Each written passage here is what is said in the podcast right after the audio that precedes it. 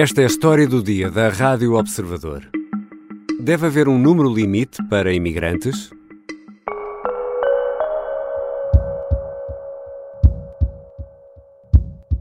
Eu só lhe peço ao Sr. Presidente, por tudo, que mande arranjar a fiscalização para se ver aquelas casas que aquilo é uma lástima, uma vergonha, é um escândalo. Eu Maria Pinheiro Vargas vive em Lisboa e dirigiu este pedido ao Presidente da Câmara Municipal na reunião descentralizada de quarta-feira. Um encontro que juntou vereadores e munícipes das freguesias da Misericórdia, Santa Maria Maior, Santo António e São Vicente. São freguesias antigas, são o coração da cidade. Uma das questões em cima da mesa passava pelo número de imigrantes que vivem em condições degradantes. Carlos Moedas diz que é preciso discutir uma política de imigração digna. é? Portanto, isso é o primeiro ponto que nós temos que, como sociedade, pensar. Obviamente, a nossa população está a diminuir. A Europa está a diminuir em população. Precisamos de mais pessoas. E precisamos desses imigrantes. Mas tem que, ser, tem que vir para os países com dignidade. E tem que vir para os países com contratos de trabalho. Não podem vir para os países sem terem nenhuma ah, maneira de subsistir e estarem numa precariedade que nós vivemos e em situações horríveis.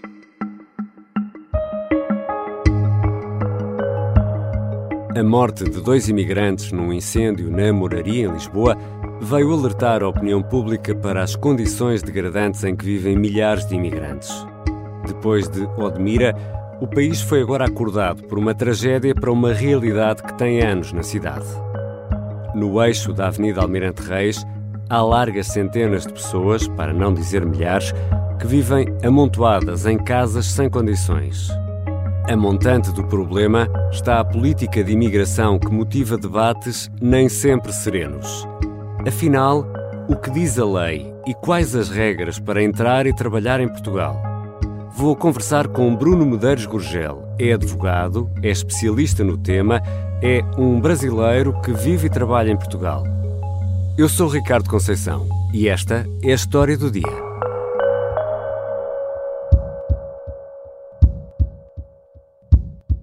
Bem-vindo, Dr. Bruno Medeiros Gurgel. Olá, Ricardo. É um prazer estar aqui consigo novamente. Que tipo de autorizações existem eh, para permitir a entrada de um cidadão estrangeiro em Portugal? Ah, existem várias formas de, de, de um estrangeiro entrar em Portugal, né? Obviamente, o mais indicado é entrar com um visto de residência para aqueles que pretendem morar em Portugal, que pretendem residir em Portugal. Mas também existem outros vistos que não são de residência. Né? Então, ah, em se tratando de vistos de residência, nós, nós temos vistos de trabalho, nós temos vistos ah, de estudante, de ensino superior, ensino secundário, nós temos vistos de empreendedores, de altamente, atividade altamente qualificada. Enfim, são várias as formas de, de entrar em Portugal. Há várias hipóteses. Imagino que o visto para estudante dependa de alguns papéis e que seja fácil de, de obter.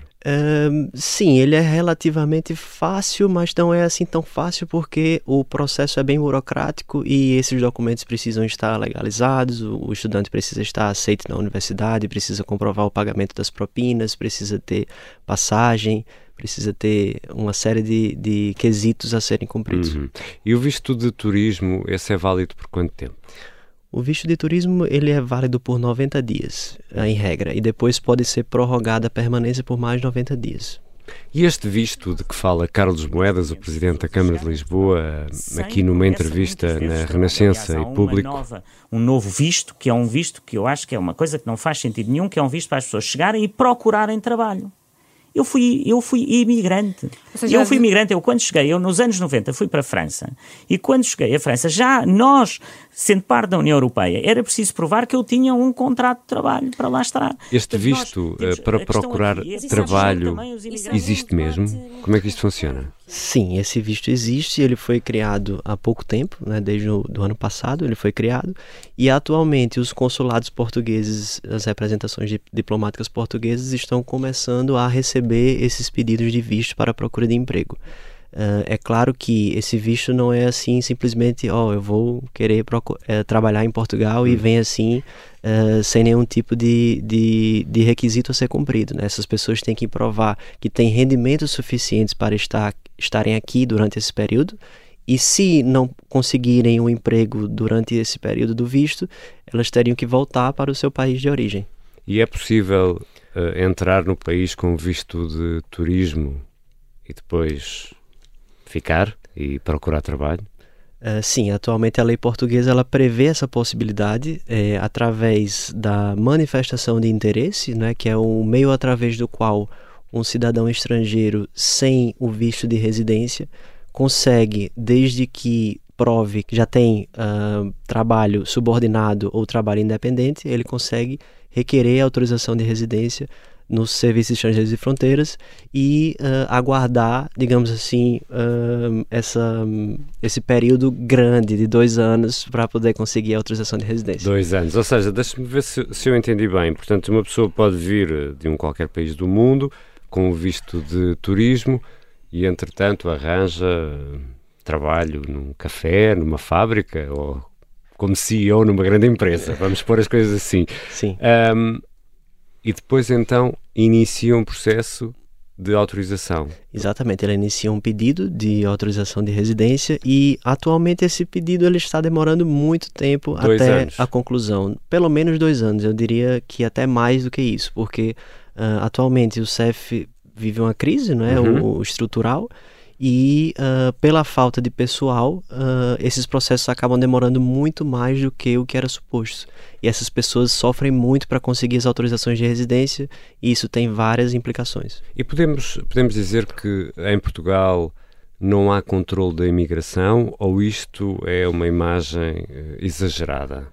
Uh, eu não diria que isso é verdade, porque é louvável a atividade do Serviço de Estrangeiros e Fronteiras, é, especialmente em relação ao controle de fronteiras. Né? Uhum. Né?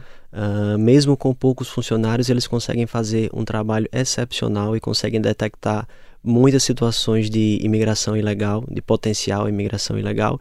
E o resultado disso é a grande quantidade de recusas de entrada que há em Portugal São todos muitas? os dias. São, São muitas. muitas. São muitas. Já voltamos à conversa com Bruno Medeiros Gorgel, é advogado, é especialista em imigração e em lei da nacionalidade. Temos ainda de saber um pouco mais sobre este processo de legalização para quem entra no país e se faz ou não sentido criar cotas.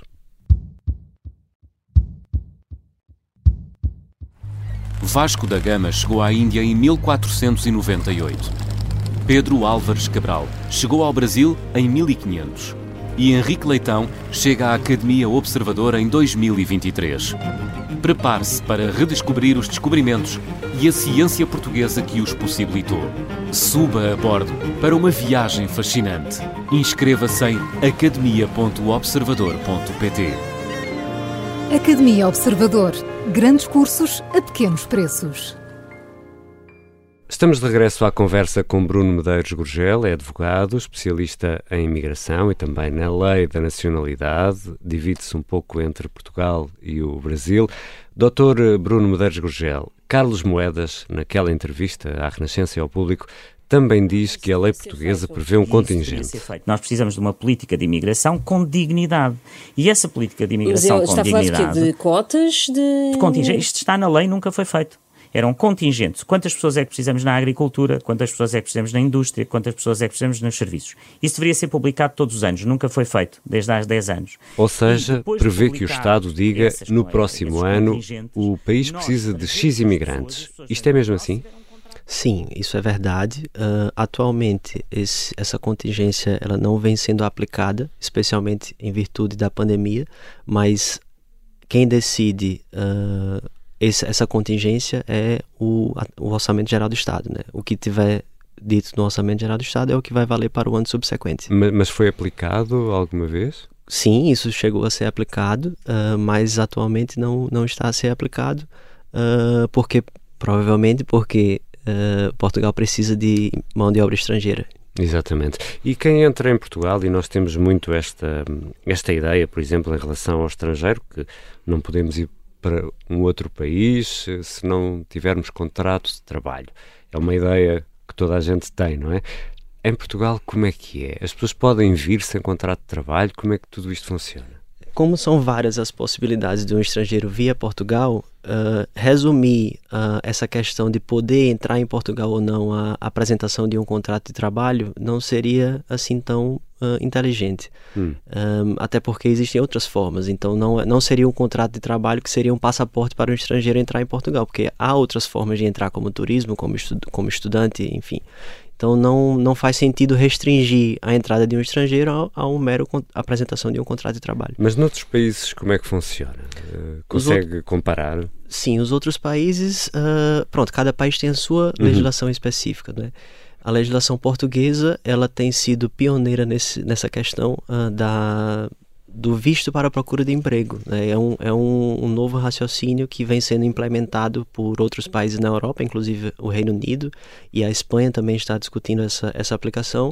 Uh, então, Portugal vem, se, vem sendo pioneiro nessa questão do visto para a procura de, de emprego e com vista à captação da mão de obra estrangeira e do empreendedorismo estrangeiro. Mas o senhor diria que Portugal é mais ou menos permissivo que, por exemplo, Espanha, França, Reino Unido? Podemos fazer uma comparação? Sim, eu diria que Portugal é um pouco mais permissivo uh, em relação aos outros países da Europa, uh, mas uh, Portugal também colonizou vários países, né? Então uhum. tem uma relação estreita com vários países, com os países da CPLP, por exemplo. Então faz sentido que essas relações possam se estender a esses, a esses estrangeiros, porque há uma ligação muito forte entre esses países. E para esses países há regras diferentes? Por exemplo, há uma regra diferente para cidadãos brasileiros do que para cidadãos indianos ou nepaleses? Sim, há, há, regras específicas, inclusive não são todos os países que têm, por exemplo, a, isenção do visto prévio com visto de turismo. Por uhum. exemplo, uh, o Brasil, o México, por exemplo, eles têm isenção do visto prévio. Então, os cidadãos desses países, eles vêm para Portugal e eles solicitam o visto na fronteira. Esse visto é dado na fronteira, ao contrário de outros países, por exemplo, Angola, uh, Guiné-Bissau, esse visto tem que ser pedido previamente. Uhum. Né? Então, não um cidadão de, de, desses países não conseguem uh, viajar sem, sem, sem ter posse do visto válido, enquanto alguns países conseguem viajar sem ter o visto no passaporte. E o atual sistema, uh, como está montado, e o senhor conhece bem o sistema, lida, lida com ele, trabalha com ele, funciona ou não funciona? Uh, eu diria que o sistema está em crise, não é? Uh, mas o sistema não está em crise por causa da quantidade de estrangeiros, a quantidade de imigrantes. Ele está, ele está em crise por causa da falta de resposta do Serviço de Estrangeiros e Fronteiras. Hum. Aliás, isso é um tema que já, já vem, arrast, vem sendo arrastado por, por, algum, por alguns anos. Né? Desde 2021 foi prevista a extinção do Serviço de Estrangeiros e Fronteiras, depois foi adiada por mais duas vezes, e agora, no fim do ano passado, uh, foi afirmado pelo ministro da Administração Interna que o CEF vai ser reestruturado. Né? Não, então, nós estamos aguardando ansiosamente essa reestruturação para que uh, essa crise possa ser uh, resolvida. Né? Porque isto leva-nos à pergunta e, e o caso, a tragédia que tivemos na, na moraria, leva-nos a fazer estas perguntas, que é estas pessoas uh, que tentam a sua sorte e tentam uma vida melhor em Portugal, estamos a falar de cidadãos que vêm de todo o mundo, uh, neste caso há muitos cidadãos indianos, uh, do Paquistão, de, do Bangladesh. Estas pessoas, com as regras que temos e com a forma como o sistema está montado, são ou não estão ou não estão protegidas pelo Estado português?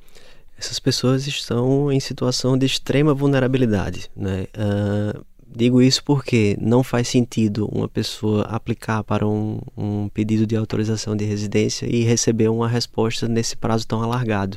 Imagine o que seria uh, passar dois anos sem conseguir um documento de identificação nacional, né? sem essa pessoa ter uh, condições Mas de trabalho. Mas não consegue, por exemplo, o número de contribuinte ou consegue? Como é que isso funciona? Consegue, pode até conseguir número de contribuinte mediante a representação fiscal, também consegue se inscrever na segurança social. Essas, essas ferramentas estão passando por modernização, né? Uhum. as inscrições na segurança social, inscrições nas finanças e no Serviço Nacional de Saúde estão, passam constantemente por um processo de modernização sendo que um, o problema é que esses cidadãos, uh, enquanto não obtêm uma autorização de residência, eles ficam presos dentro da, da, do território nacional.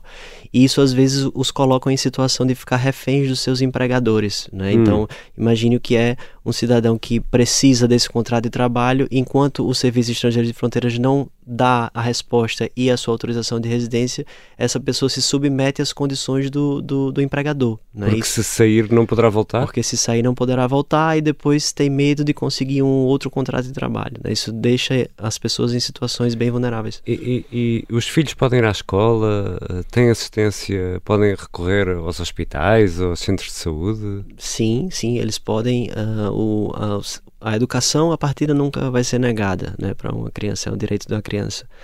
Um, e uh, o acesso à saúde também, uh, a partida não vai ser negado. É óbvio que essas pessoas encontram várias frustrações e que pronto, o Estado tem uh, tentado melhorar esse acesso com o tempo. E se o senhor mandasse que duas ou três medidas urgentes, em sua opinião, deviam ser tomadas para proteger estas pessoas? Primeiro de tudo, um, a reestruturação do Serviço Estrangeiro de Fronteiras. Né? Uh, é preciso fazer essa reestruturação o mais rápido possível, é preciso contratar novas pessoas para fazerem tanto a parte do controle de fronteiras quanto a parte da, administra da administrativa, a parte administrativa. Uhum. Uh, a parte de integração desses estrangeiros também é muito porque, importante. Deixa-me interrompê-lo aí, Dr. Bruno, só, só por aqui. Uh, porque é muito difícil estas pessoas também conseguirem que atendam o telefone no CEF, não é? É. Por ridículo que pareça. Ainda bem que você tocou nesse assunto. Isso é mais um sintoma da, dessa crise do CEF, né? As pessoas não conseguem nem fazer um agendamento para ir ao CEF e solicitar seu documento. É, há muitas ferramentas que poderiam ser criadas para facilitar e para diminuir essa necessidade da presença física das pessoas no CEF. Por exemplo, uma pessoa que precisa uh, alterar a sua morada, ela fica condicionada a um agendamento por, pelo telefone uhum. e depois precisa ir presencialmente numa delegação do CEF apenas para dizer eu mudei de morada. Então, uh, cria-se uma série de problemas burocráticos que poderiam ser resolvidos de uma maneira muito mais fácil com o auxílio da informática uh, e, e, a situação está e são E são um convite à corrupção certamente. e à ilegalidade, não certamente. é? De viver na ilegalidade. Certamente, certamente. Mas eu interrompi-o quando estava aí uh, com a sua receita para tentar resolver isto e tentar uh, proteger os imigrantes, portanto a reestruturação do CEF seria, seria CEF, fundamental e uh, mais pessoas no CEF, né? concursos para que haja mais pessoas que possam tramitar essa quantidade grande de processos que ainda estão pendentes. Uh, porque atribuir a crise de imigração em Portugal a quantidade de estrangeiros é um raciocínio muito perigoso. Claro. Né? A gente precisa, primeiramente, é, tratar bem das pessoas que estão cá, oferecer condições para essas pessoas terem dignidade, poderem o mais rápido possível contribuir para a economia portuguesa, não é? Porque esses estrangeiros eles são responsáveis por grande parte da movimentação da economia portuguesa também. Então é, é necessário oferecer boas condições para essas pessoas para que elas possam o mais rápido possível dar o retorno Uh, para a economia portuguesa. Mas o, o, que está a explicar é que esta sensação uh, que por vezes existe de que um, não há controlo na imigração e que estas pessoas estão um bocadinho aqui ao Deus dará, radica num problema de burocracia e incapacidade do Estado para lidar com, com a burocracia. É isso que está a dizer? Exatamente. Grande parte do problema é em razão dessa, dessa questão. Obrigado, Dr. Bruno Medeiros Gurgel. Muito obrigado, Ricardo.